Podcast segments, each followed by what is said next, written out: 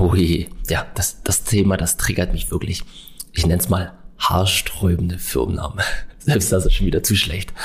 Ähm, es kommt oft vor oder relativ oft steht man ähm, vor der, der Entscheidung irgendwie oder für irgendwas einen Namen finden zu müssen. Das heißt, ähm, sei es für irgendwelche Projekte, für neue Unternehmungen oder Firmen, für Produkte oder sei es nur ein Podcast oder sowas. Und das, was wir oft erleben, dass Menschen oder Unternehmer ganz, ganz viel Zeit in ihre Namensfindung stecken.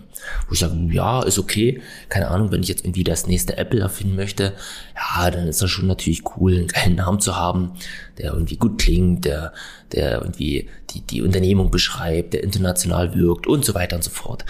Aber mal ehrlich, kommt es wirklich so auf den Namen drauf an für ja, selbst für ein Unternehmen, was ich gründe. Weil, okay, wir, wir heißen jetzt Neuziel und das Ganze fußt natürlich auch auf einer, auf einer Markenberatung und so weiter. Aber selbst wenn wir irgendwie IT-Service XY heißen. Also eigentlich kommt es doch auf die Leistung an, auf, auf das, was wir für unsere Kunden machen, ähm, auf die Qualität unserer Produkte und so weiter und so fort. Und ich glaube, das setzt sich ähm, langfristig durch und ob wir dann Neuziel oder ja keine Ahnung ein halbes Kilo Hack heißen oder IT-Service XY, ich glaube, das ist das ist gar nicht so relevant. Und das, was wir aber merken, dass Menschen unheimlich viel Zeit in die Namensfindung stecken, obwohl so unheimlich viel andere Dinge zu tun sind.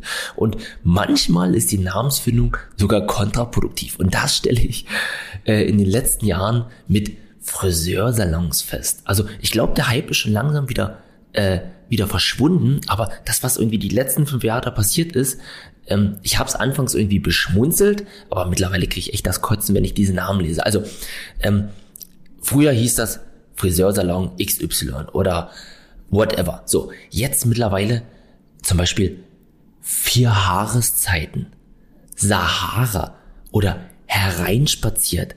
Äh, ich, also der Punkt, wo ich sage, wow, irgendwie charmant und ich find's lustig, der, der, ist, der ist schon lange vorbei, weil sich jeder Arsch jetzt irgendwie einen super kreativen Namen ausdenken muss, um irgendwie gefühlt aus der Masse zu stechen, obwohl ich glaube, man eigentlich schon aus der Masse raussticht, wenn man sich ganz normal als Friseursalon betitelt und im Endeffekt, ich will dort meine Haare schneiden, ich will nicht diesen super kreativen irgendwas, ja. So, ich mach mal weiter.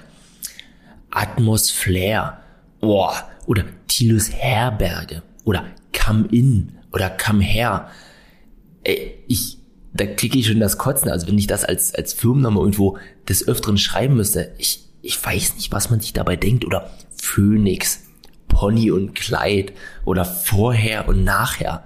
Und haargenau, Harmonie, Hardcore. Ey Leute, also ich habe jetzt ganz kurz recherchiert, um halt diese Namen und ich denke, da gibt's noch viel, viel mehr, die noch viel, viel mehr zum Kotzen sind als die, die, die ich gerade vorgelesen habe. Äh, da ist schon wieder fast irgendwie Schnittstelle als Name charmant oder über kurz oder lang. Das, das geht schon wieder, ja. Aber den anderen müsst gerade, ey Leute, macht euch echt nicht so viele Gedanken um euren Firmennamen mach doch einfach ein geiles Produkt, eine geile Dienstleistung, geilen Service. Ich glaube, das setzt sich langfristig durch und komm on, wenn du irgendwie dich am Markt etabliert hast und dann doch mal dein, dein Unternehmen umbenennst, ah ja, dann schreibst du halt alle Kunden an und sagst, hey, wir heißen jetzt anders und wir haben doch mal einen Markenprozess durchlaufen. Ist doch in Ordnung, aber äh, hört einfach auf, unheimlich viel Zeit in irgendeine Namensfindung zu stecken und hört auf, euch den beschissensten Namen ever auf der Welt zu geben und sagt doch einfach, was ihr macht. Punkt, meine Meinung.